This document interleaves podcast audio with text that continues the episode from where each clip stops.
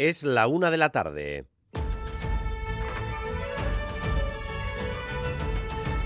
Crónica de Euskadi con Dani Álvarez. A León, ¿qué hay que hacer con los teléfonos móviles de los menores dentro de las escuelas e institutos? Es uno de los grandes dilemas de nuestro tiempo.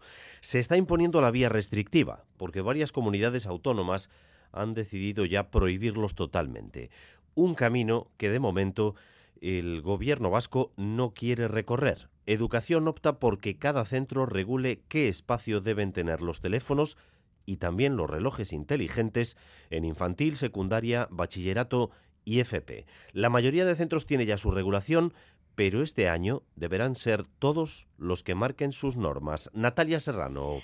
No se prohíbe eso, no, pero sí se exige a cada centro regular el uso del móvil durante toda la jornada escolar. Clases, recreos, comedor, transporte, actividades extraescolares, desde infantil hasta bachillero FP.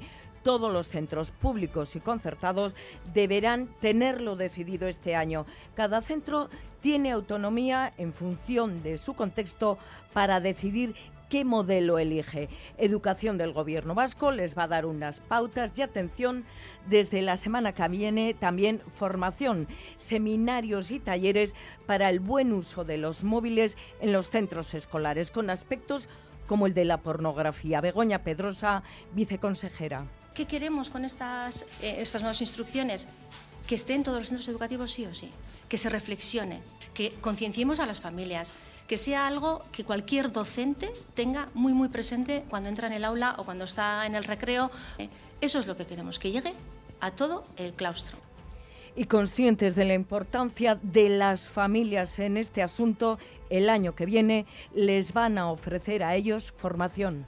Otegui denuncia que el caso Bateragune fue un caso de lawfare orquestado por sectores que pretendían que ETA siguiera formando parte de la realidad política. Y en este sentido, pide autocrítica por el daño causado. No es el momento de que los sectores que han tenido que ver con múltiples sufrimientos en este país sean capaces de reconocer que han hecho todo, desde torturar hasta la guerra sucia, hasta la construcción del lofer judicial, hasta encarcelamientos injustos, etcétera, etcétera.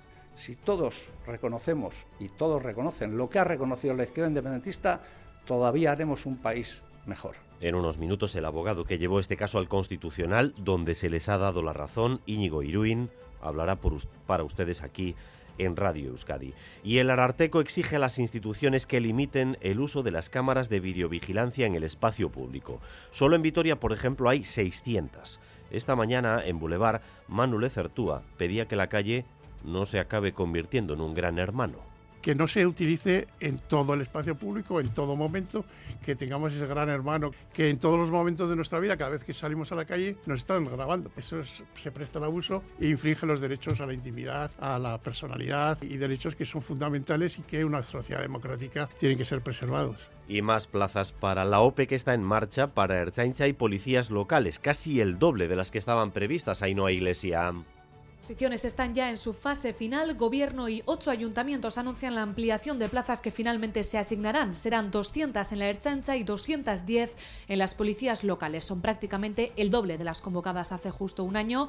Se amplían sobre todo las de Erchañas especializados en investigación criminal y policías municipales de Bilbao y Donostia.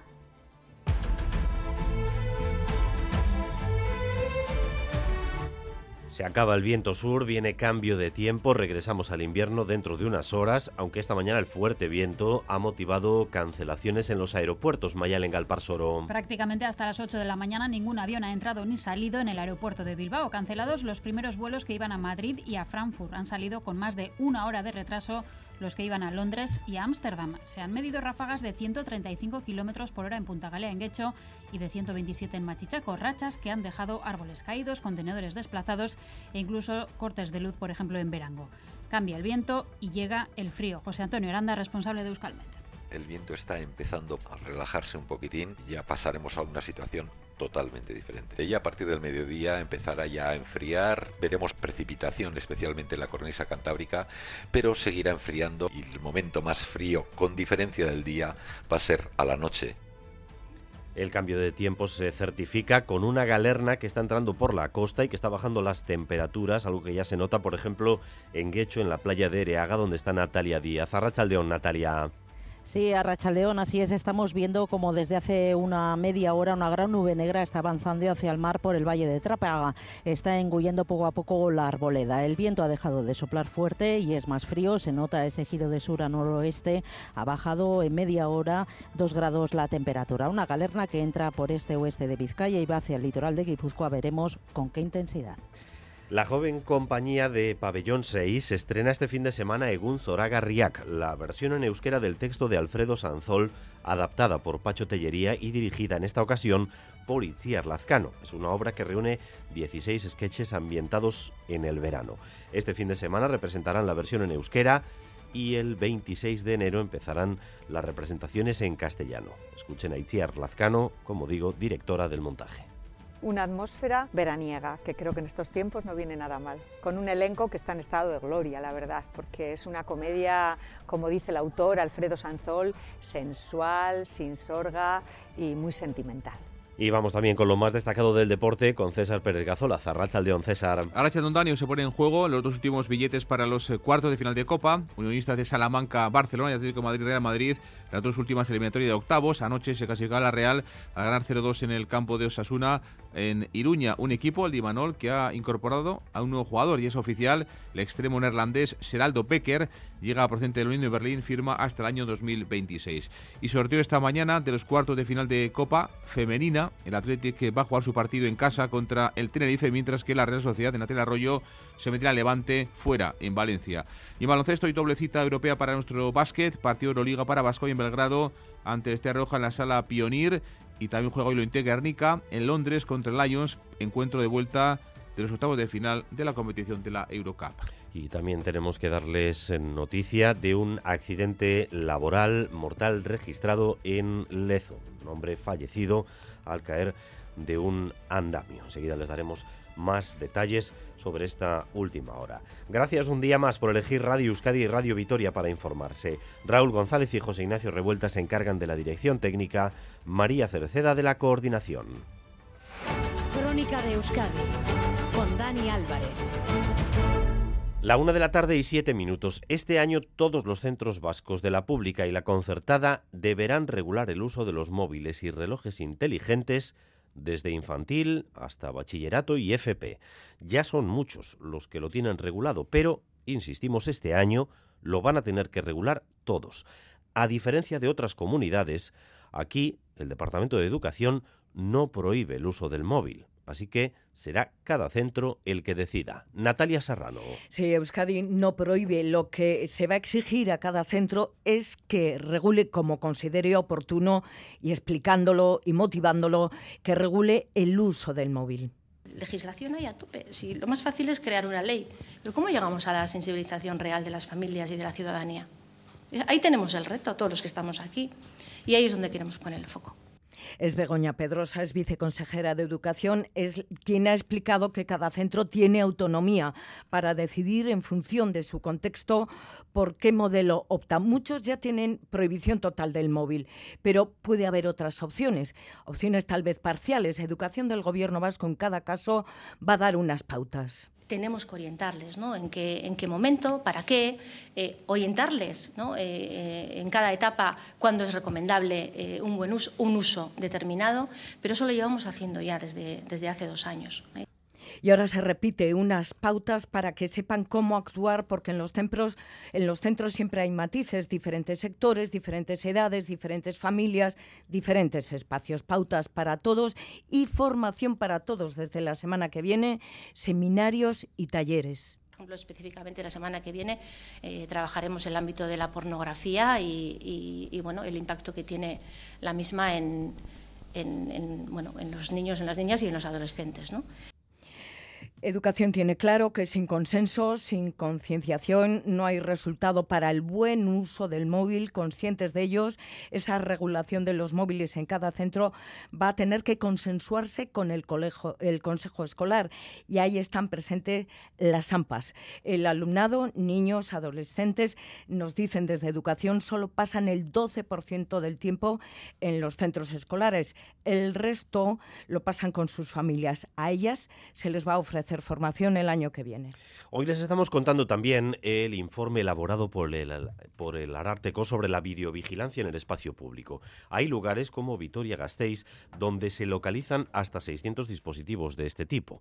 El asunto está regulado, pero el Ararteco observa vacíos legales. En muchos casos, las personas desconocen que las cámaras les han grabado, lo cual no les permite ejercer el derecho a la intimidad o a la protección de datos. Blanca Díez.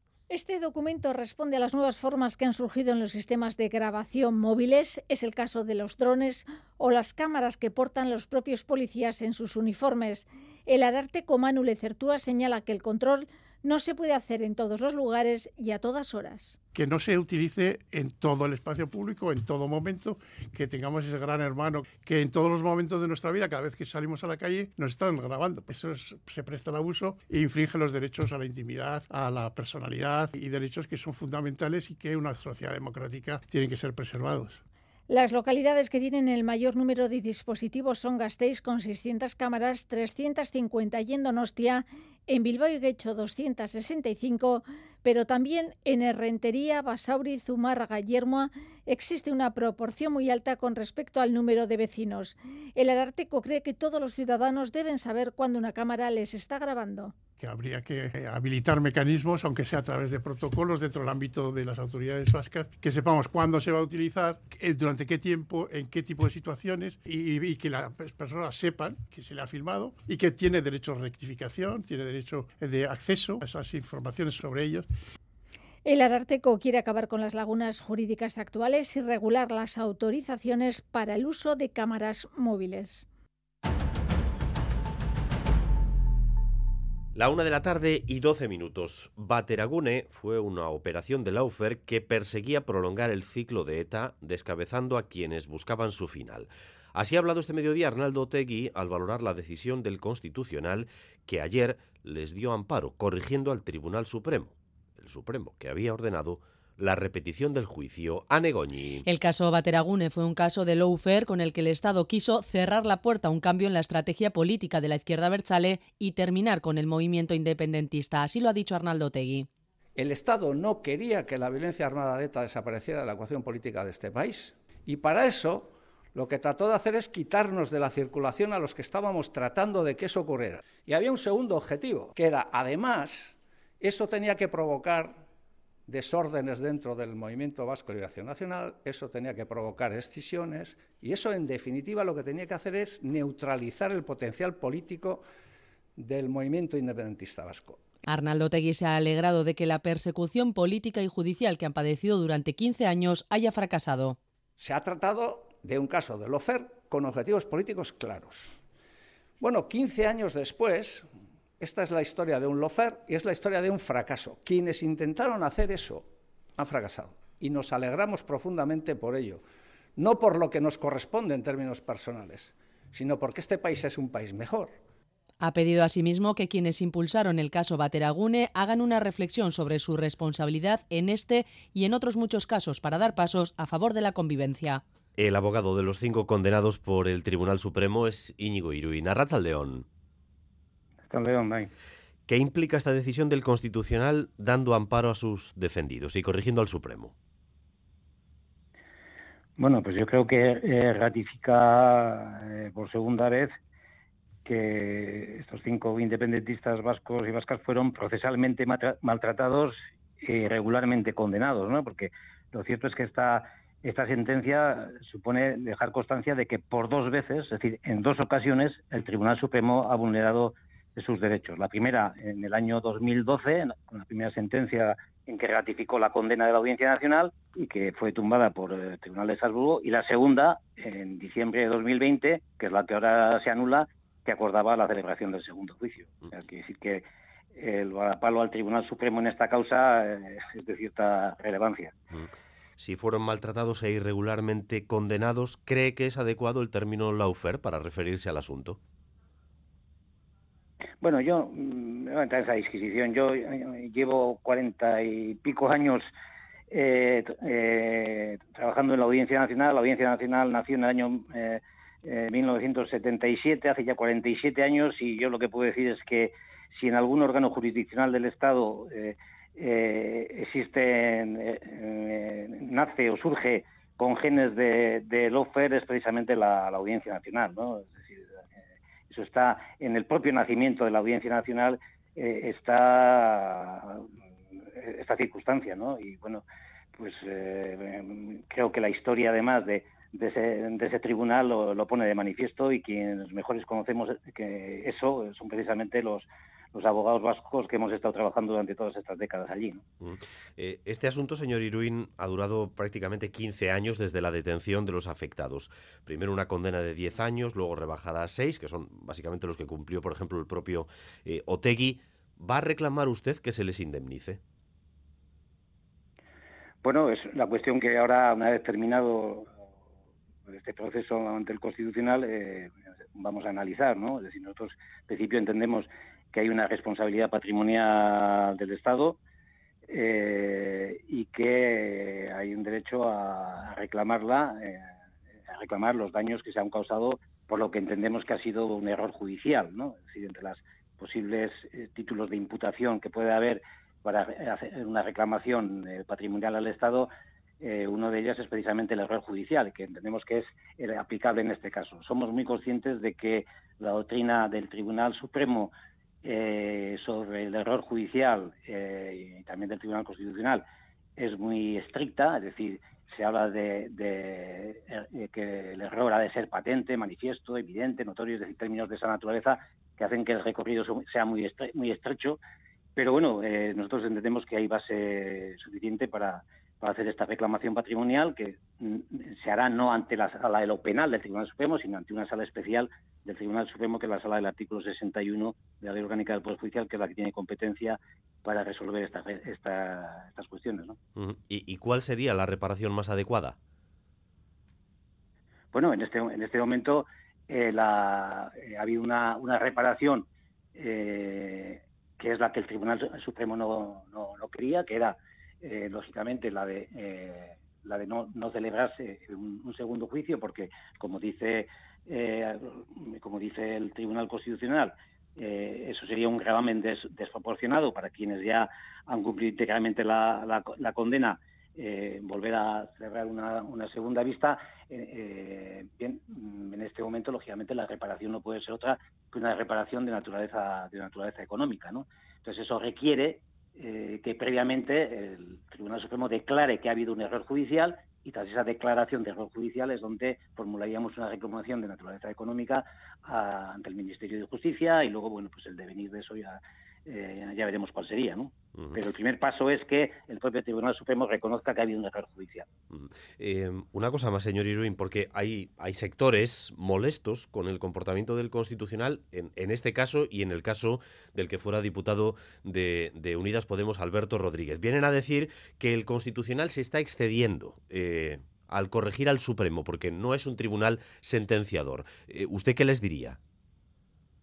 Bueno, pues precisamente lo que hay lo que hay que decir es que si hay algún órgano que se ha excedido o algún tribunal que se ha excedido y que ha distorsionado eh, eh, de manera arbitraria una decisión de, un, de otro tribunal es precisamente el Tribunal Supremo. O sea, el Tribunal Supremo cuando eh, ha tratado de ejecutar eh, la sentencia de Estrasburgo como digo, ha distorsionado lo que el Tribunal de Estrasburgo señaló, porque hay un parágrafo, un párrafo en esa sentencia, que es el parágrafo 74, donde se decía de manera taxativa y literal que la forma más adecuada de reparación del daño causado ha de ser a solicitud de la persona cuyo derecho se ha violado. Es decir, es la persona cuyo derecho se ha violado la que tiene que decir cuál es la forma más adecuada de reparación.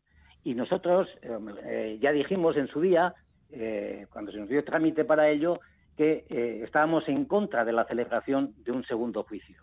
Por tanto, si, eh, el, que ha sido eh, perjudicado como consecuencia de la vulneración de sus derechos, dice que no quiere celebrar un segundo juicio, el Tribunal Supremo no puede acordarlo. Es decir, el Tribunal Supremo no puede transmutar el derecho de esas cinco personas a un tribunal imparcial en un derecho del Estado a poder volver a enjuiciar con el objetivo de poder borrar o limpiar esa incorrecta actuación, esa mala praxis que ha tenido en el, proceso anterior vulnerando un derecho. ¿no? realmente, quien no puede, eh, eh, eh, quien ha hecho realmente una manipulación, una, una distorsión de la, sentencia de otro órgano ha sido el Tribunal Supremo a la hora de aplicar la sentencia de Estrasburgo. Pues Íñigo Iruín, le agradezco mucho que haya estado con nosotros en, en directo esta tarde. Un saludo. Es que ricasco. Suri, ahí. Crónica de Euskadi con Dani Álvarez. Mientras en el Congreso ya está la ley de amnistía, hay que definir los límites de esa ley. El PSOE asegura que no puede alcanzar a aquellos casos en los que la acusación sea de terrorismo, aunque Junts aprieta todo lo que puede, mientras el Partido Popular va a buscar claramente que sea declarada inconstitucional. Madrid y Sarobaza. Eso es, la ley de amnistía ya ha dado un paso más en el trámite parlamentario, ya ha pasado por la ponencia de la Comisión de Justicia y se han incluido las ocho enmiendas que el Gobierno había pactado con Sumar, Esquerra, Bildu y Bénega y se, ha incluido, se han incluido también con el apoyo de Junts. Además siguen vivas para estudiarlas en comisión las enmiendas que independientemente Junts y Esquerra habían presentado, enmiendas para que la aplicación de la ley se adelante dos meses y para que se incluyan delitos tipificados como terrorismo. Esto afectaría a los CDR y a Tsunami Democratic. José María Cervera, Junts. Continuar negociant. Vam negociar abans, hem negociat durant i continuem negociant després perquè entenem que les nostres esmenes el que fan és millorar el text Sin embargo, desde el PSOE recalcan que estas enmiendas y por ende los delitos de terrorismo no tienen cabida en la ley. Pachi López. Que se han aprobado las ocho enmiendas que ha presentado el Grupo Socialista y en que eso no, aparece. Nosotros dialogar y hablar hablaremos siempre, pero creemos que ya eh, está bien armada. Los populares, entre tanto, siguen presionando para que la proposición se paralice de inmediato y más después del informe de los letrados del Congreso que duda sobre la inconstitucionalidad de la ley de amnistía. Cuca Gamarra tras la contundencia del informe de los letrados de esta comisión, es parar aquí este auténtico disparate, esta indignidad que supone que los españoles estemos viendo cómo se les entrega impunidad a cambio de un puñado de votos. Los populares además acusan a Francina Armengol de ocultar el informe de los letrados durante seis días. El PP, por ello, estudia acciones legales contra la presidenta del Congreso. Dos notas políticas en Araba del ámbito municipal. En Iruña de Oca y en Ollón se van a aprobar los presupuestos de este año. En Iruña de Oca gobiernan los socialistas y los presupuestos los va a apoyar Bildu. Y en Ollón gobierna Bildu y los presupuestos los van a apoyar los socialistas. Ahí no hay iglesia. Eso es. Ollón ya cuenta con presupuestos aprobados en pleno y ha sido gracias al único concejal socialista que se ha abstenido tras aceptar el gobierno de H. Bildu la única enmienda que presentó. PNV y PP votaban en contra. El alcalde José Manuel Villanueva agradece al PSE esa abstención y reconoce que es la formación a la que más cercanos se sienten a nivel municipal y con quien seguramente puedan llegar a acuerdos esta legislatura con el Partido Socialista es con lo que más cercanos estamos, puesto que somos las dos políticas que se hacen tanto por ellos como de, por nuestra parte, son políticas de izquierdas, y los otros dos partidos que hay, tanto el PP como el PNV, pues es la derecha. Es difícil que lleguemos a un acuerdo.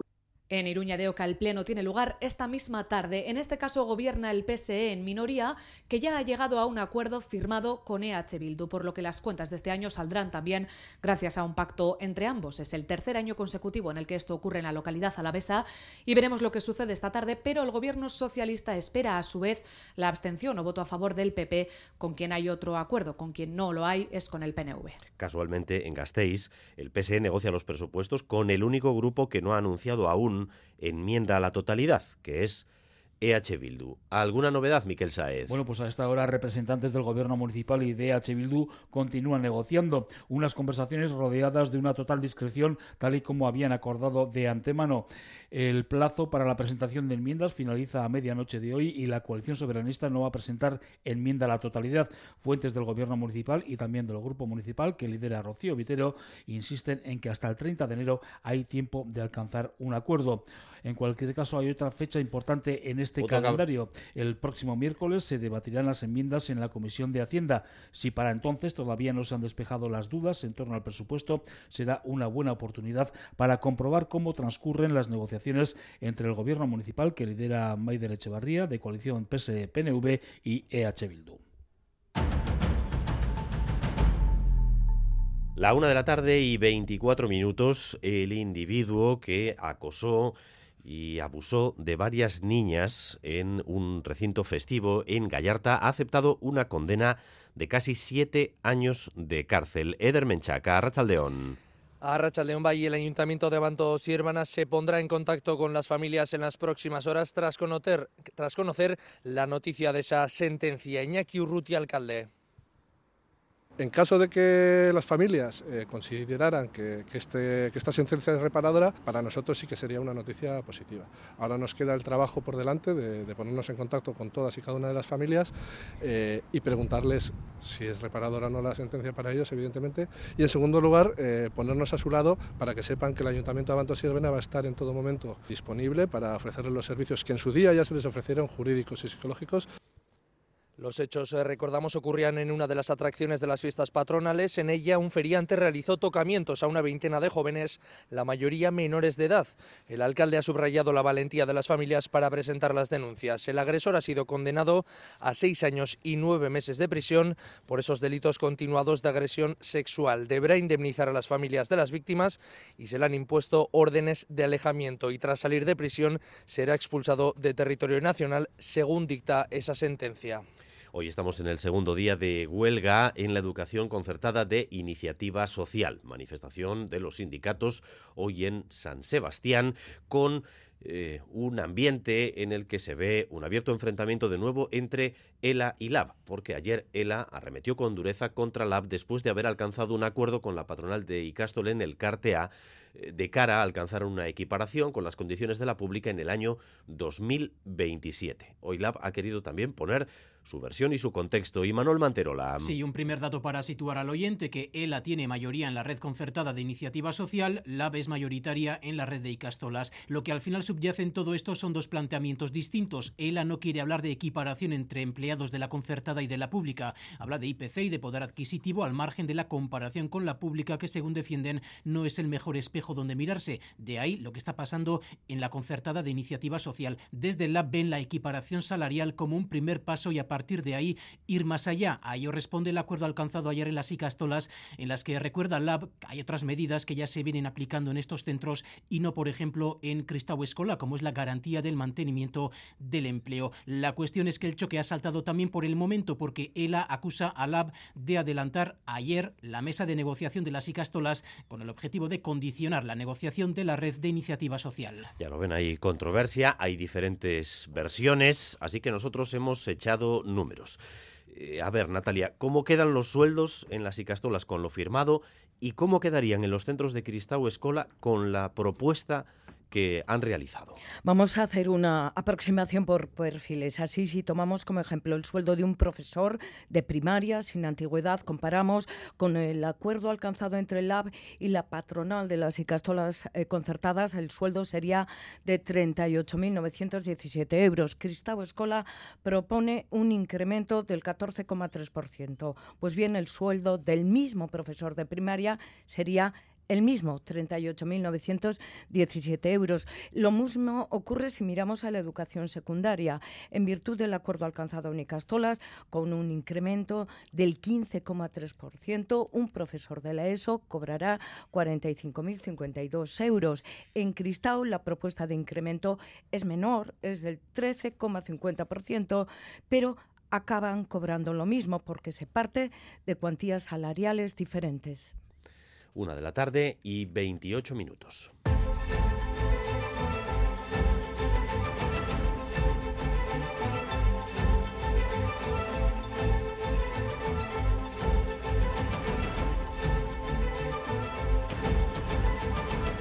Además, la Nvidia ha sufrido un ataque informático de hackers que han robado datos personales de 140.000 personas. De momento no hay constancia de un uso fraudulento, pero se solicita estar alerta porque los piratas podrían usar esos datos para cometer estafas suplantando la identidad de los afectados, Rodrigo Manero. Sí, los hackers se han llevado los datos personales básicos de 140.000 usuarios de la Ambide, nombre, apellidos, DNI y teléfono usados entre 2017 y 2021 para hacer encuestas y comunicar ofertas de trabajo por teléfono.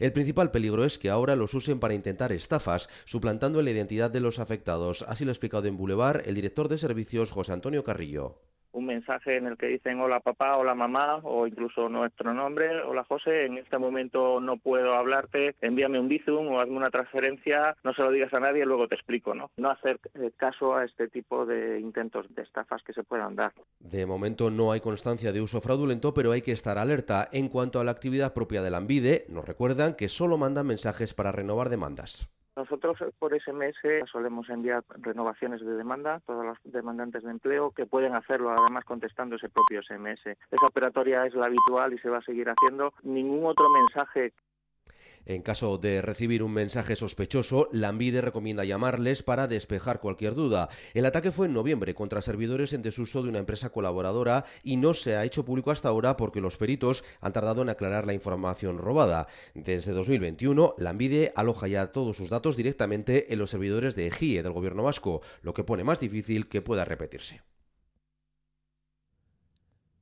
Hemos llegado a la una y media de la tarde. Seguimos en esta crónica de Euskadi.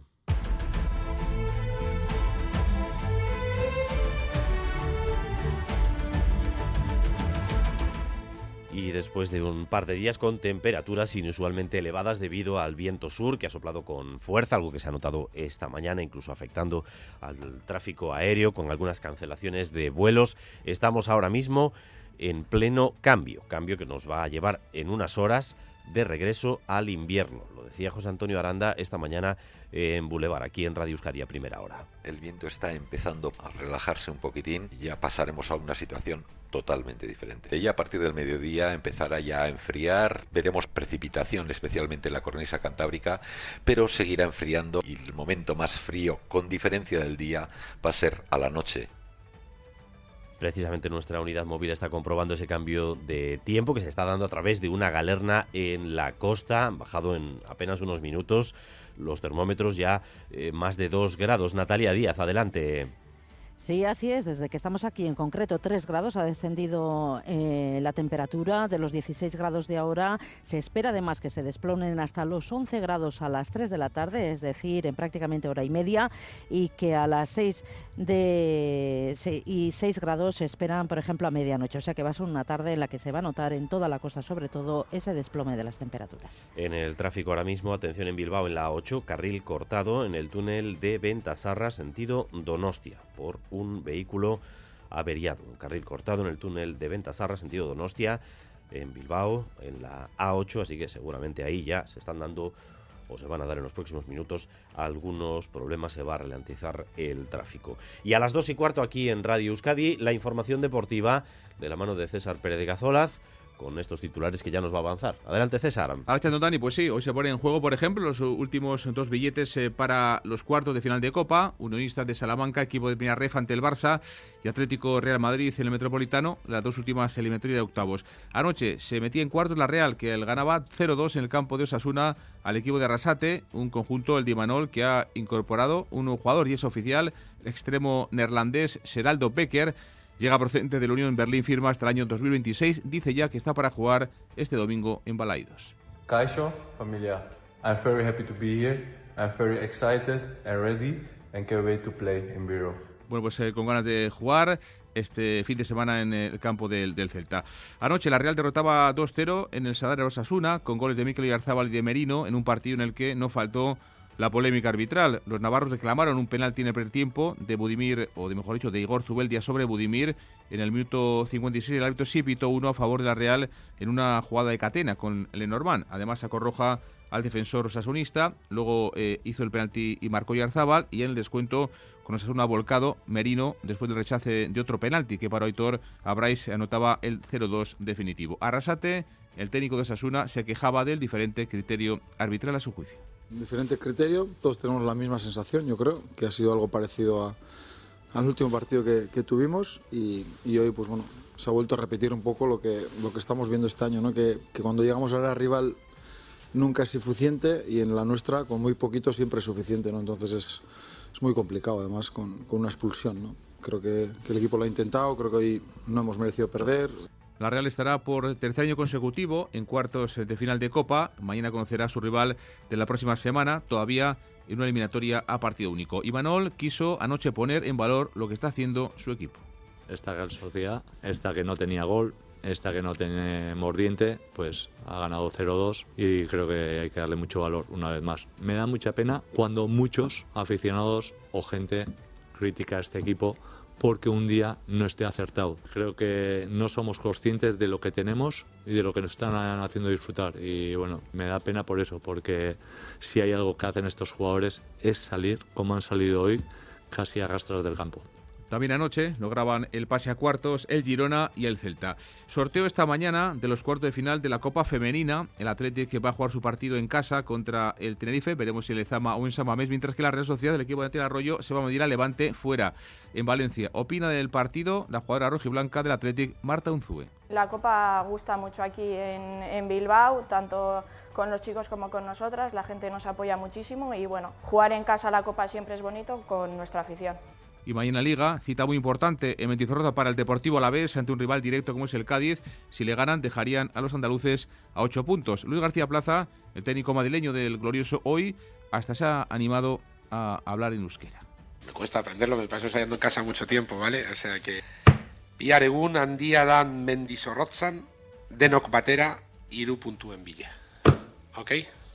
Bueno, pues eh, Luis García Plaza hoy en, en, Vitoria. En baloncesto, hoy doble cita europea para nuestro básquet, partido Euroliga en Belgrado para Basconia, en la pista de Estrella Roja en el Pionir, jornada 22 de la Euroliga. No llega malos en y Tarras, eso sí, con problemas en el puesto de base, tras la lesión de Chiozza. Ivanovic conoce bien la pista de Estrella Roja, de hecho, era su técnico hace solo unos meses. 20.000 personas que no paran de, de apoyar, de, de cantar y un público muy correcto pero tenemos que saber jugar y esto para mis jugadores tiene que, ser un desafío.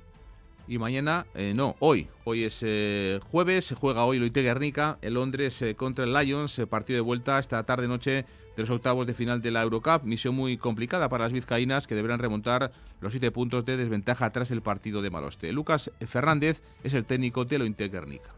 Somos conscientes de que ellas tienen esa renta de siete puntos que eh, meritoriamente consiguieron en Maloste, pero, pero bueno, queremos enfocarnos en, en jugar 40 minutos de buena continuidad, con energía, tratando de hacer nuestras ideas, tanto en ataque y en defensa, cada vez un poquito mejor.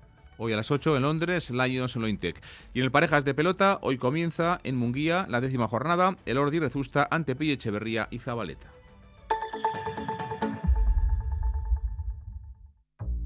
¿Sabes todo lo que rascas con un rasca de la 11? Pues imagino que si te toca puedes rascar mucho dinerito, ¿no? Claro, y momentos inolvidables, o muchas, pero que muchas risas. Y sí, también puedes rascar premios de hasta un millón de euros. Ah, pues entonces dame un rasca.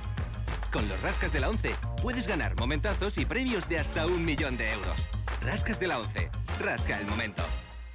A todos los que jugáis a la 11, bien jugado. Juega responsablemente y solo si eres mayor de edad.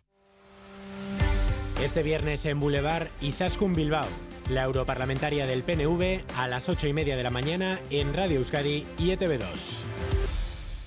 La una de la tarde y 37 minutos seguimos en esta crónica de Euskadi con más noticias y más información en directo para ustedes hasta las 2 y cuarto. Les vamos a hablar ahora de Lupin. Así es como se conoce al considerado mayor ciberestafador de la historia en España. Un juzgado de Donostia le ha condenado a un año de cárcel. Es la única, la, única condena aquí, pero no es eh, la única que ha recibido después de haber eh, estafado a un ciudadano guipuzcoano con la venta de una PlayStation. Con ese método había conseguido beneficios de cerca de 300.000 euros al mes. Es una historia que parece de película. María Ruiz, ¿quién es este Lupín?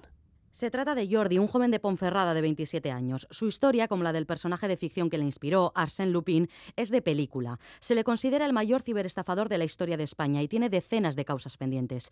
Comenzó a estafar cuando todavía era menor. Ana Llorente es periodista de Infobierzo y ha seguido de cerca su caso.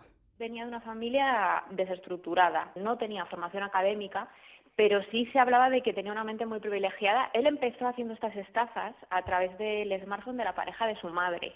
En el caso de Donosti ha sido condenado por vender una consola, una PlayStation 4, por 289 euros, aunque nunca pensaba enviarla. Tras hacerse con los datos de la víctima, hizo compras también por un valor de 760 euros, aunque su especialidad era otra. La Policía Nacional había rastreado más de 30 tiendas online fraudulentas que estaban gestionadas por él. Así conseguía beneficios de hasta 300.000 euros al mes e incluso preparó un gran golpe. Él mismo contaba con un grupo criminal y con el que esperaba dar un gran golpe en el Black Friday y obtener un millón de euros. Durante más de una década consiguió escaparse de la policía mudándose continuamente. Una historia con un final también cinematográfico. Fue detenido en una discoteca de Madrid, en un reservado, y tras ser reconocido por otro cliente. En ese momento llevaba encima 12.000 euros. Ahí lo tienen, Lupin, beneficios de 300.000 euros al mes con la venta fraudulenta de PlayStations. Un año de cárcel es lo que le ha impuesto un juzgado de Donostia. Aviso importante para quienes están ahora mismo metidos en la última OPE de la Erchaincha o de las policías locales de ocho ayuntamientos, entre ellos eh, Bilbao y San Sebastián. El número de plazas que se asignará será finalmente casi el doble del anunciado, así que las posibilidades de obtener plaza fija se multiplican, Ainhoa. Importante ampliación de plazas, sí, para las OPEs de la Erchancha y policías locales que ya están en marcha. De hecho, las pruebas ya han sido y están solo a falta de resolverse. Andrés Cerreta es el director de la Academia Vasca de Policía hasta casi duplicar las plazas que se ofrecieron inicialmente en enero de 2023. Vamos a pasar de 212 plazas a 410. Está previsto que las personas que sean seleccionadas en este proceso entren a formarse a la academia en primavera y que puedan incorporarse a sus respectivas policías el año que viene. Serán 200 plazas en la Ertzaintza y 210 en los ayuntamientos de Bilbao, Donostia, Irún, Echevarri, Guecho, Gorliz, Portugalete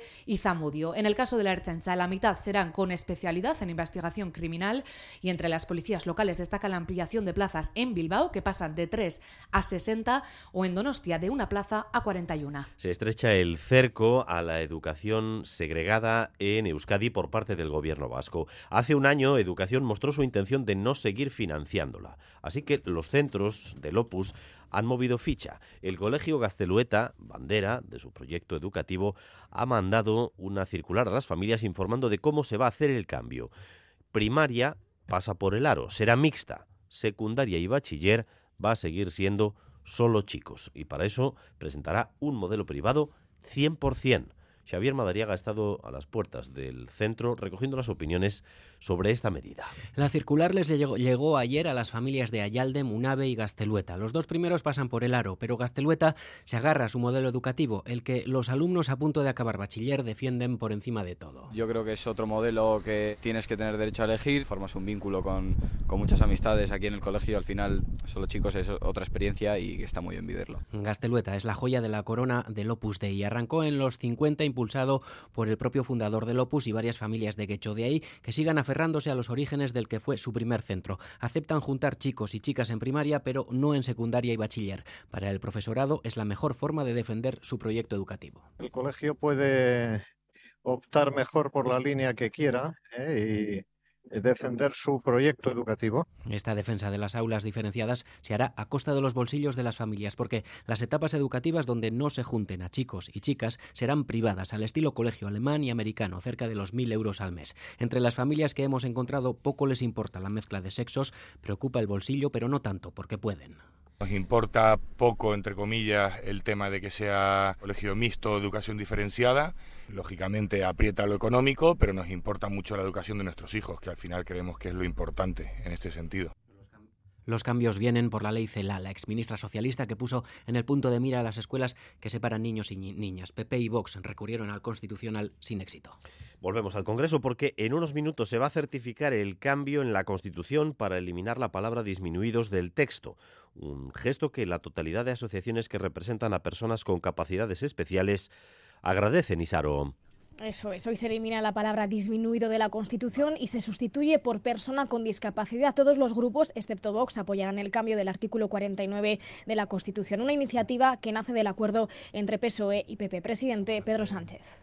Es pedir disculpas a las personas a las que nuestra Constitución se refirió con un término tan ofensivo durante tantos años. Es verdad, se ha dicho, Cambiar una palabra no es cambiar la realidad, pero se necesitaba la voluntad política para hacerlo.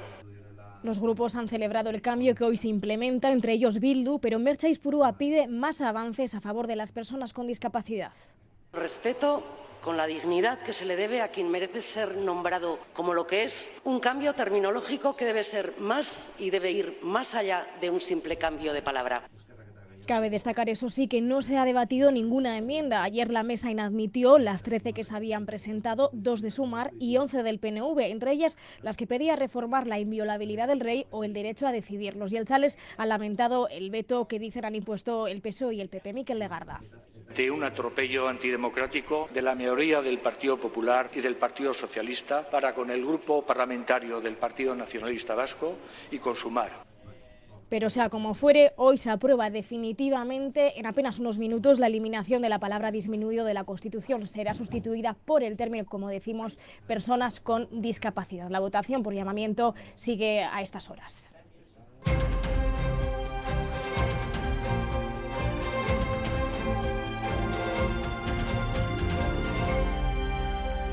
Una y 45. En la actualidad internacional, primera mirada a Estrasburgo. Se celebra allí un pleno con varias votaciones destacadas, entre ellas una sobre la ofensiva israelí en Gaza. Y, ya hay noticia, Oscar. Sí, eh, porque el Parlamento Europeo acaba de aprobar pedir un alto el fuego permanente en el conflicto. Es la primera vez que lo hace. Vamos a ver con qué apoyos ha salido adelante esa decisión. Bruselas, Amaya, Portugal. Cuéntanos, a Rachaldeón. A Rachaldeón, en octubre consiguieron llamar una pausa humanitaria casi por unanimidad y ahora la ponente liberal Hilde Boutmans trataba hasta última hora de enviar un mensaje igualmente unánime para reclamar un alto el fuego permanente. This morning I tried to convince all parties to arrive again at a strong pero los populares europeos exigían para su apoyo que el alto el fuego estuviese condicionado al desmantelamiento de Hamas. Finalmente, la enmienda presentada por los populares se ha aprobado y así también la resolución que tenía la firma de liberales, socialistas y verdes. No ha sido por unanimidad, pero sí con apoyos suficientes de los eurodiputados de todo el espectro, menos de la ultraderecha. 312 votos a favor, 131 en contra, 72 abstenciones. Ahora sí, la Eurocámara exige un alto el fuego permanente en Gaza y la liberación de los rehenes por parte de Hamas. Es el mensaje que queda, aunque haya matices de una familia política a otra sobre su postura en la solución de los dos estados o la legitimidad de Hamas. Bueno, pues eso sobre Gaza. El segundo asunto sobre el que debían votar esta mañana los eurodiputados son dos resoluciones relacionadas con Hungría y con la congelación de ayudas de Bruselas por sus políticas antidemocráticas. ¿Qué ha salido aquí, Amaya? Cuéntanos. Ahí no cabía lugar a la sorpresa porque la resolución principal la han presentado ya con el apoyo de cinco partidos, populares, socialistas, liberales, verdes e izquierda. La Eurocámara condena los esfuerzos deliberados, continuos, sistemáticos, dicen, del gobierno de Víctor Orbán para socavar los valores fundacionales de la Unión Europea. Insisten en que no pueden en modo alguno ceder al chantaje. Consideran que la congelación o un posible desbloqueo de fondos a Hungría hay que evaluarlo en su conjunto y no aceptando desbloquear parcialmente partidas si cumplen parcialmente con el Estado de Derecho. E importante, los eurodiputados evaluarán posibles acciones judiciales por la decisión de la Comisión de desbloquear más de 10.000 millones de euros a Hungría. Podrían llevar, por tanto, a la Comisión al Tribunal de Luxemburgo. Bueno, pues eso es lo que está sucediendo en Estrasburgo, Amaya, Portugal, desde Bruselas. En torno a la situación de Oriente Medio, por si no había bastantes frentes abiertos ya, en las últimas 48 horas se ha abierto uno más en la frontera entre Irán y Pakistán. Esta pasada noche, los pakistaníes han atacado posiciones de supuestos grupos terroristas en territorio iraní, Óscar. Sí, estos ataques y contraataques se están produciendo en una región, Baluchistán, cuyo territorio está repartido en varios estados, entre ellos Pakistán, recordemos, potencia nuclear, y el propio Irán. Vamos a conocer los detalles de lo que está pasando. Corresponsal Miquel Ayestarán, a León. A León se eleva la tensión entre vecinos. Menos de 48 horas después del ataque de Irán en Pakistán, los pakistaníes han respondido con un bombardeo en una localidad iraní próxima a la frontera. Islamabad asegura que el objetivo ha sido una base de terroristas y los medios de la República Islámica informan de la muerte de nueve personas, entre ellas cuatro mujeres y tres niños, ninguna de ellas de nacionalidad iraní. Estos países comparten una porosa frontera de 900 kilómetros en pleno Baluchistán y los objetivos de Teherán e Islamabad han sido grupos baluches.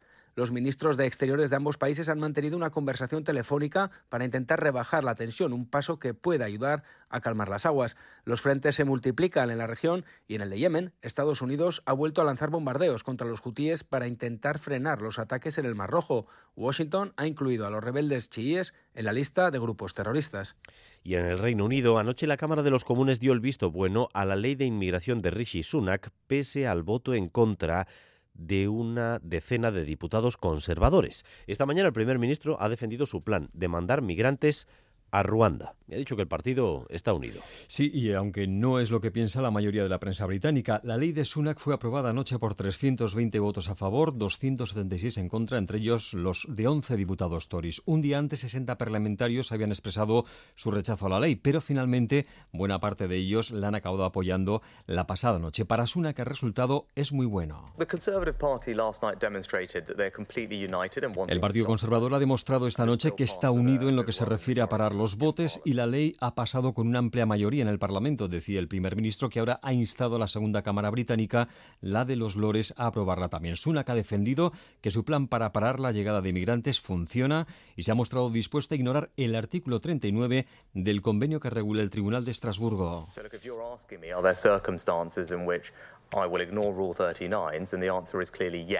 El artículo 39 del reglamento del tribunal que permite a los jueces tomar medidas cautelares de urgencia y que sirvió al Tribunal de Derechos Humanos para bloquear precisamente el primer vuelo con deportados a Ruanda que iba a despegar de territorio británico.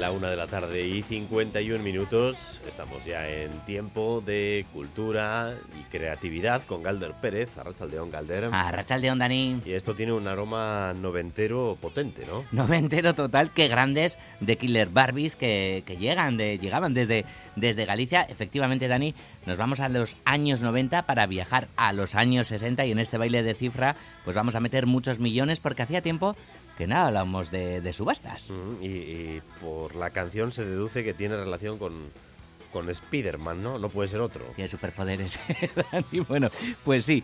En el año 62, Stan Lee y Steve Ditko creaban a Peter Parker y su alter ego Spider-Man para un número de la serie antológica de The Marvel Amazing Fantasy. Y un año después el hombre araña se independizaba para tejer como una araña su propia tela, una serie titulada The Amazing Spider-Man. Bueno, pues uno de aquellos primeros ejemplares originales de la serie se acaba de subastar en Dallas por 1,38 millones de dólares, más de 1,3 millones de euros. Y ojo compañero porque el récord lo tenía Superman con 2,7 millones de euros por su primer cómic. Este se subastaba hace un par de añitos. ¿Te has quedado, Dani, con dónde ha sido la subasta? Ha sido en Dallas.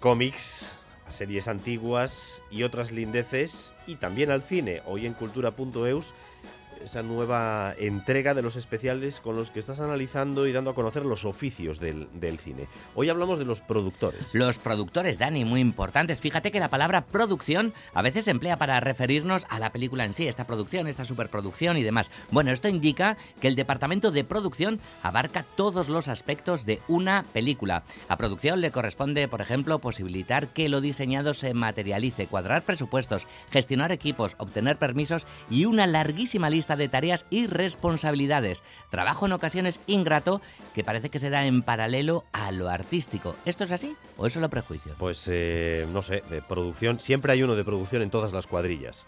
El que, el que, llama, lleva el bote. El que llama a la Sagardotegui, alquila el bus, lleva el bote, produ. Es, fundamental. Nosotros le llamamos Produ. Produ, eh. Normalmente es, Coldo. Es fundamental. Pues un saludo a Coldo. Si falla él, si falla él, luego nadie se quiere hacer cargo de la movida, entonces ya no hay, ya no hay, en la, ya no hay en la mía va rotando, Dani. Claro, es que nadie, nadie quiere coger ese marrón para siempre. ah, mira, pues esto es... tienes formación porque perteneces al mundillo, pero los que no pertenecemos al mundillo sí, pero necesitamos a alguien que esté ahí siempre. Pero Coldo, ¿qué será? Será dentista, además, así, ¿no? Bueno, producción, qué, qué, qué, qué, les, gran les, voy a decir luego esto, ¿eh? lo de la cuadrilla y el bote. claro, claro, claro. tiene aplicaciones de todo tipo. Claro, eh, sí. Bueno, todas, todas esas dudas que estabas planteando se van a, despejar con dos productores que están, como no, nominados a los Goya. Pablo Vidal, director de producción de 20.000 especies de abejas, e Iván Miñambres. Sí, Iván es el productor de dos cintas de animación que optan a premio El sueño de la sultana en largometraje y To Bear or Not To Bear en cortometraje. Van a responder a nuestras preguntas y también, Dani, a las que dejaron dos profesionales en la anterior entrega de nuestra sección. Por ejemplo, van a responder a esta pregunta de la montadora de Cerrar los Ojos, Asten Marchena armar eh, un presupuesto desde la nada, desde un guion, o sea, ¿por dónde empiezan a pensarlo? ¿Sabes? O sea, yo coger un guion y, convertirlo en un Excel de económico, ¿sabes? De producción, eso me parece, ah, para mí es ciencia ficción, me parecen unos magos. ¿Cómo lo abordan? Desde que tienen un guion, ¿cómo, ¿por dónde empiezan? Pues como bien dice Asten, son como unos magos, ¿no? y la gran pregunta es, a ver, ¿por, ¿Por dónde empiezan? Pregúntaselo también a Coldo. bueno, vamos al teatro. Venga. Puta madre harina pasatzen. Baita neu ere. Sakeo, pasoan izteko gara, ez da? Venga, vale. Mani katxondo jartzen nahi nahi. Ez dut zitea gatik, fantasiak buruatzen zaizkit. Zergatik bigizten gara ondar tantatxan geratzen garenean ez? Ui, bila rutan. Ah, zergatik ez dut dutxa bat hartzen.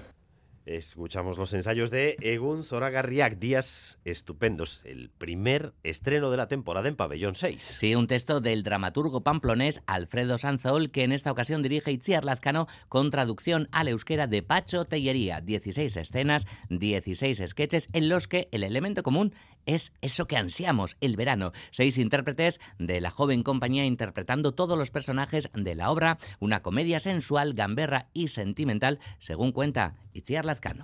Nik ezagutzen dut apur bat hau bezalako lehiaketak hor daudenak, ez dira asko, eta gu oso posi gaude zenba jende aurkezten den, ez da gaitik. Baina bakit hemen aurkezten den jende kopurua handia dela, beste lehiaketekin konparatuta. Laguntzen du formatu txikikoa izatea, baina bueno, formatu txikiko beste lehiaketa batzuetan entzun dudanagatik eta horrela, ez da hainbeste jende aurkezten. Posi gaude. Bueno, está contento Miquel Martínez, no era Itziar Lazcano, evidentemente. Bueno, al final sí son amigos todos y también era, era una cuestión teatral. Y es que hoy se, han dado a conocer eh, los premios de teatro Café Bar Bilbao, Tartean Teatro A y Miquel Martínez pues decía que está muy contento con la buena acogida que tiene y con eh, todos los textos, que son muchos, mucha cantidad de textos que reciben en este certamen teatral. Y ahora sí, vamos a escuchar a Itziar Lazcano precisamente hablando pues de, de su obra, de Egun Zoragarriak. Se van a emocionar, se van a emocionar, pero también se van a reír mucho. Yo les diría que mm, esto es como una pequeña pildorita de verano en pleno enero. Canarias ha llegado a Pabellón 6.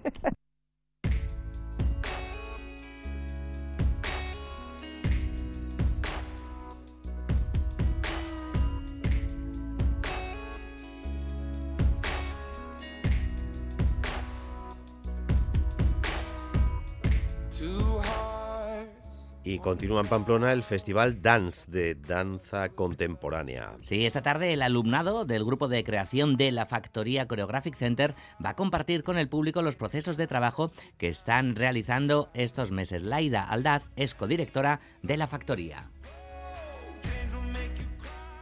Se van a poder mostrar en el Festival Dance algunos de los procesos creativos de estas obras, ¿no? de, las obras que están creando estos estudiantes. Lo que van a poder es ver como una pieza en una etapa anterior a, estar acabada. ¿no? Entonces van a poder ver un poco la investigación que están llevando estos estudiantes y en el momento en el que están ahora mismo.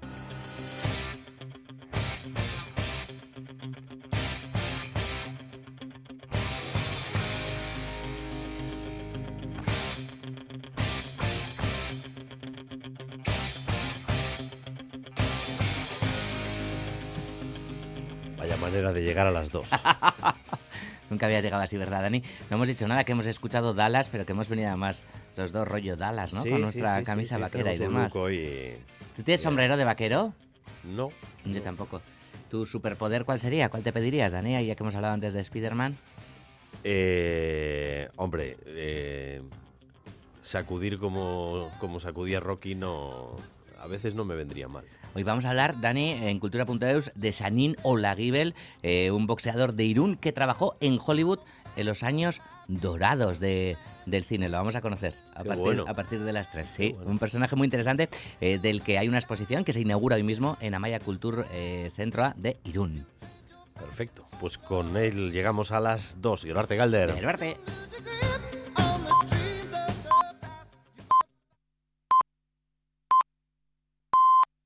Son las 2 de la tarde.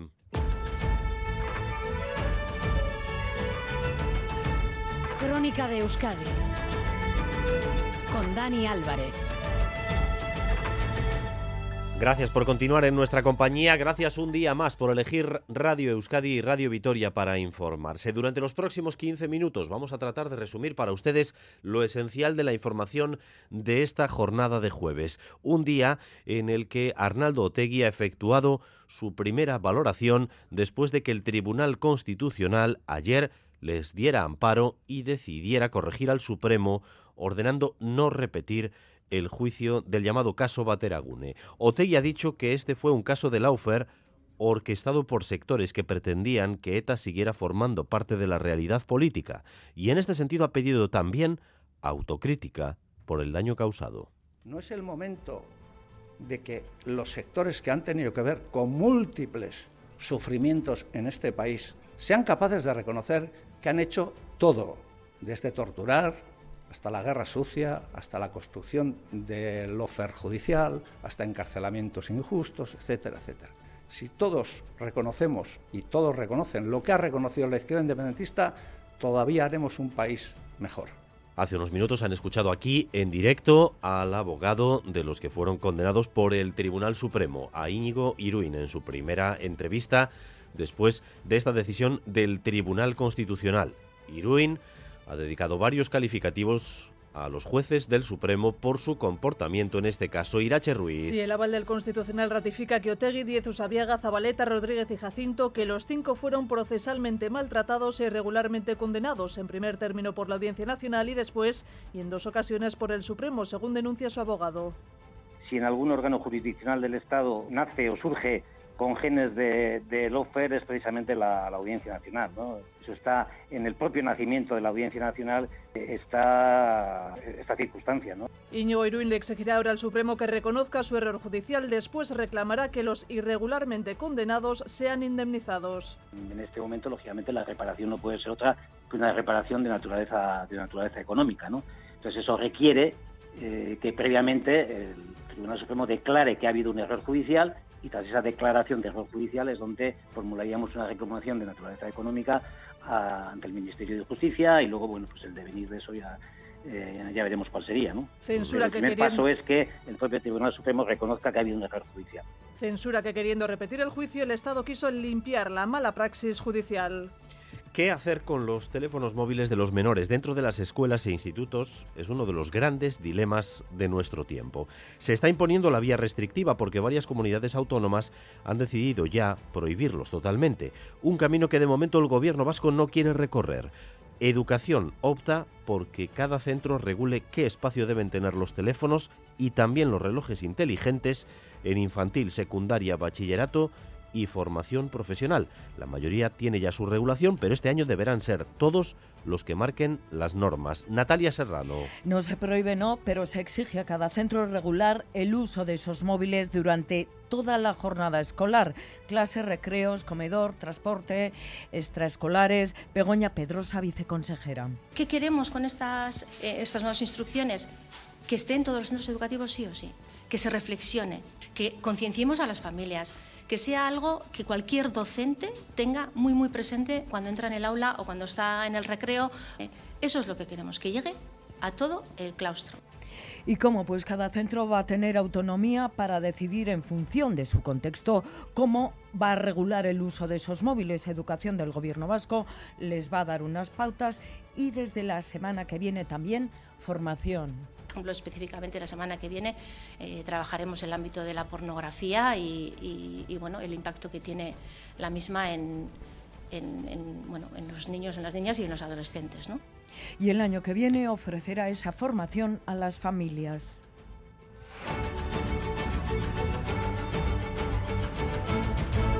Dos de la tarde y cuatro minutos, dos novedades políticas en Araba en el ámbito municipal. En Iruña de Oca y en Ollón se aprueban los presupuestos para este año. En Iruña de Oca gobiernan los socialistas, que han pactado con EH Bildu, y en Ollón gobierna EH Bildu, que ha pactado con el concejal socialista Ainhoa Iglesia. Sí, son dos ejemplos de pactos EH Bildu-PSE. En Ollón, donde gobierna Bildu, las cuentas ya han sido aprobadas gracias a la abstención del único concejal socialista tras aceptarse la enmienda que propuso. En Iruña de Oca, el pleno tiene lugar esta tarde, pero el acuerdo ya firmado entre el gobierno socialista y el grupo municipal de EH Bildu también permitirá su aprobación. En este municipio es ya el tercer año consecutivo en el que los presupuestos salen por un acuerdo entre ambos. Mientras tanto, se mantiene el misterio en la capital, en Vitoria-Gasteiz, donde el gobierno municipal, liderado por la alcaldesa socialista, Maider Echevarría, sigue negociando con Bildu. Es su única posibilidad para aprobar los presupuestos. Por ahora, EH Bildu ha confirmado que no presentará enmienda a la totalidad, seguirán en conversaciones y ambas partes coinciden en que hasta el día 30 hay tiempo. El individuo que abusó de varias niñas en las fiestas de Gallarta, condenado a casi siete años de cárcel. Una condena eh, que él mismo ha pactado con la justicia. Eder Menchaca, Rachaldeón. Tras conocer la noticia de la sentencia, el Ayuntamiento de Abanto Siervena se pondrá en contacto con las familias en las próximas horas. Iñaki Urruti, alcalde. En caso de que las familias eh, consideraran que, este, que, esta sentencia es reparadora, para nosotros sí que sería una noticia positiva. Ahora nos queda el trabajo por delante de, ponernos en contacto con todas y cada una de las familias eh, y preguntarles si es reparadora o no la sentencia para ellos, evidentemente. Y en segundo lugar, eh, ponernos a su lado para que sepan que el Ayuntamiento de Abanto Siervena va a estar en todo momento disponible para ofrecerles los servicios que en su día ya se les ofrecieron jurídicos y psicológicos. En junio del año pasado, un feriante realizaba tocamientos a una veintena de jóvenes, la mayoría menores de edad. El alcalde ha subrayado la valentía de las familias para presentar las denuncias. El agresor ha sido condenado a seis años y nueve meses de prisión por esos delitos continuados de agresión sexual. Ahora deberá indemnizar a las familias de las víctimas. Se le han impuesto órdenes de alejamiento y tras salir de prisión será expulsado de territorio nacional, según dicta la sentencia. Y hoy estamos en la segunda jornada de huelga en los centros de la enseñanza concertada de iniciativa social, básicamente en los centros de Cristau Escola. Los sindicatos se han manifestado por las calles de San Sebastián en esta segunda jornada de paro. Un paro que se está dando en medio de discrepancias entre los sindicatos convocantes. Recuerden que eh, todos los sindicatos convocan paros aquí, pero entre el ILAB hay discrepancias después de que el AB haya pactado con Icastol en el CARTE A una mejora en las condiciones de los trabajadores de las Icastolas concertadas que alcanzará el año 2027 la equiparación con los trabajadores de la pública. Ayer se decía que la oferta planteada por la patronal Cristau Escola era muy similar, prácticamente igual, así que nosotros hemos hecho números. ¿Cómo quedan o quedarían los sueldos en las Icastolas con lo firmado? Y en los centros de Cristau Escola con la propuesta que se les ha realizado. Natalia. Hacemos una aproximación por perfiles y tomamos como ejemplo el sueldo de un profesor de primaria sin antigüedad y comparamos con el acuerdo alcanzado entre el LAB y la patronal de las Icastolas concertadas. Ese sueldo será de 38.917 euros. Cristau Escola propone un incremento del 14,03%. El sueldo del mismo profesor de primaria sería el mismo, 38.917 euros. Lo mismo ocurre en la educación secundaria. En virtud del acuerdo alcanzado en con un incremento del 15,3%, un profesor de la ESO cobrará 45.052 euros. En Cristau, la propuesta de incremento es menor, un 13,50%, pero acaban cobrando lo mismo porque se parte de cuantías salariales diferentes. Vamos a volver al Congreso de los Diputados porque se ha votado ya el cambio constitucional para retirar eh, del texto constitucional el término disminuidos. Todos los partidos menos uno han votado a favor. Madrid y Sarobaza. Eso es, con una larga hiera de aplausos como banda sonora, ya se ha aprobado la eliminación de la palabra disminuido de la Constitución. Se sustituirá por el término persona con discapacidad. La iniciativa nace del acuerdo entre PSOE y PP. Presidente Pedro Sánchez. Es pedir disculpas a las personas a las que nuestra Constitución se refirió con un término tan ofensivo durante tantos años. Es verdad, se ha dicho, Cambiar una palabra no es cambiar la realidad, pero se necesitaba la voluntad política para hacerlo. Los grupos han celebrado el cambio que hoy se implementa, entre ellos Bildu, pero Mercha Ispurúa pide más avances a favor de las personas con discapacidad. Respeto con la dignidad que se le debe a quien merece ser nombrado como lo que es, un cambio terminológico que debe ser más y debe ir más allá de un simple cambio de palabra.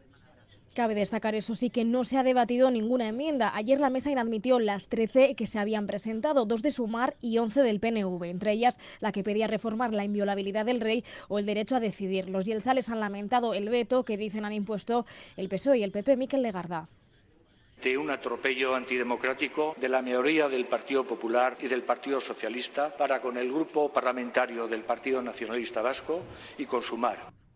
Sea como fuere, la eliminación de la palabra disminuido de la Constitución ya ha recibido la luz verde del Congreso. Todos los grupos, excepto Vox, han apoyado el cambio. Un juzgado de Donostia condena a Lupín, el considerado mayor ciberestafador de la historia en España, a un año de cárcel. Es la última condena en su contra en este caso por haber estafado a un ciudadano guipuzcoano con la venta de una PlayStation. Con ese método, atención, habría conseguido beneficios de cerca de 300.000 euros al mes. Es una historia que parece de película María Ruiz. ¿Quién es Lupín? Se trata de Jordi, un joven de Ponferrada de 27 años. Su historia, como la del personaje de ficción que le inspiró, Arsène Lupin, es de película. Se le considera el mayor ciberestafador de la historia de España y tiene decenas de causas pendientes. Comenzó a estafar cuando todavía era menor. Ana Llorente es periodista de Infobierzo y ha seguido de cerca su caso. Venía de una familia desestructurada, no tenía formación académica pero sí se hablaba de que tenía una mente muy privilegiada. Él empezó haciendo estas estafas a través del smartphone de la pareja de su madre. En el caso de Donosti ha sido condenado por vender una consola, una PlayStation 4, por 289 euros, aunque nunca pensaba enviarla. Tras hacerse con los datos de la víctima, hizo compras también por un valor de 760 euros, aunque su especialidad era otra. La Policía Nacional había rastreado más de 30 tiendas online fraudulentas que estaban gestionadas por él. Así conseguía beneficios de hasta 300.000 euros al mes e incluso preparó un gran golpe. Él mismo contaba con un grupo criminal y con el que esperaba dar un gran golpe en el Black Friday y obtener un millón de euros.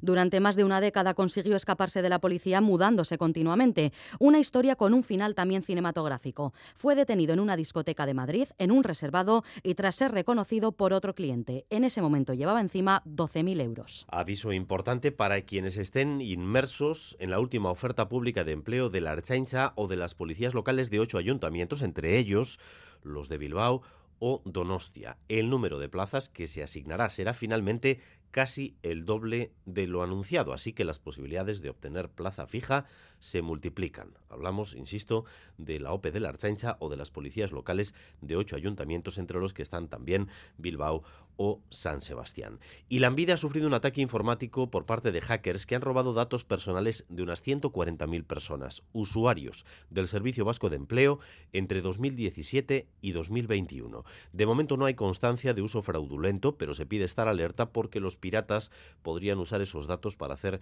estafas suplantando la identidad de los afectados. Así lo ha explicado esta mañana en Boulevard, aquí en Radio Euskadi, el director de servicios, José Antonio Carrillo un mensaje en el que dicen hola papá, hola mamá o incluso nuestro nombre, hola José, en este momento no puedo hablarte, envíame un bizum o hazme una transferencia, no se lo digas a nadie, luego te explico, ¿no? No hacer eh, caso a este tipo de intentos de estafas que se puedan dar.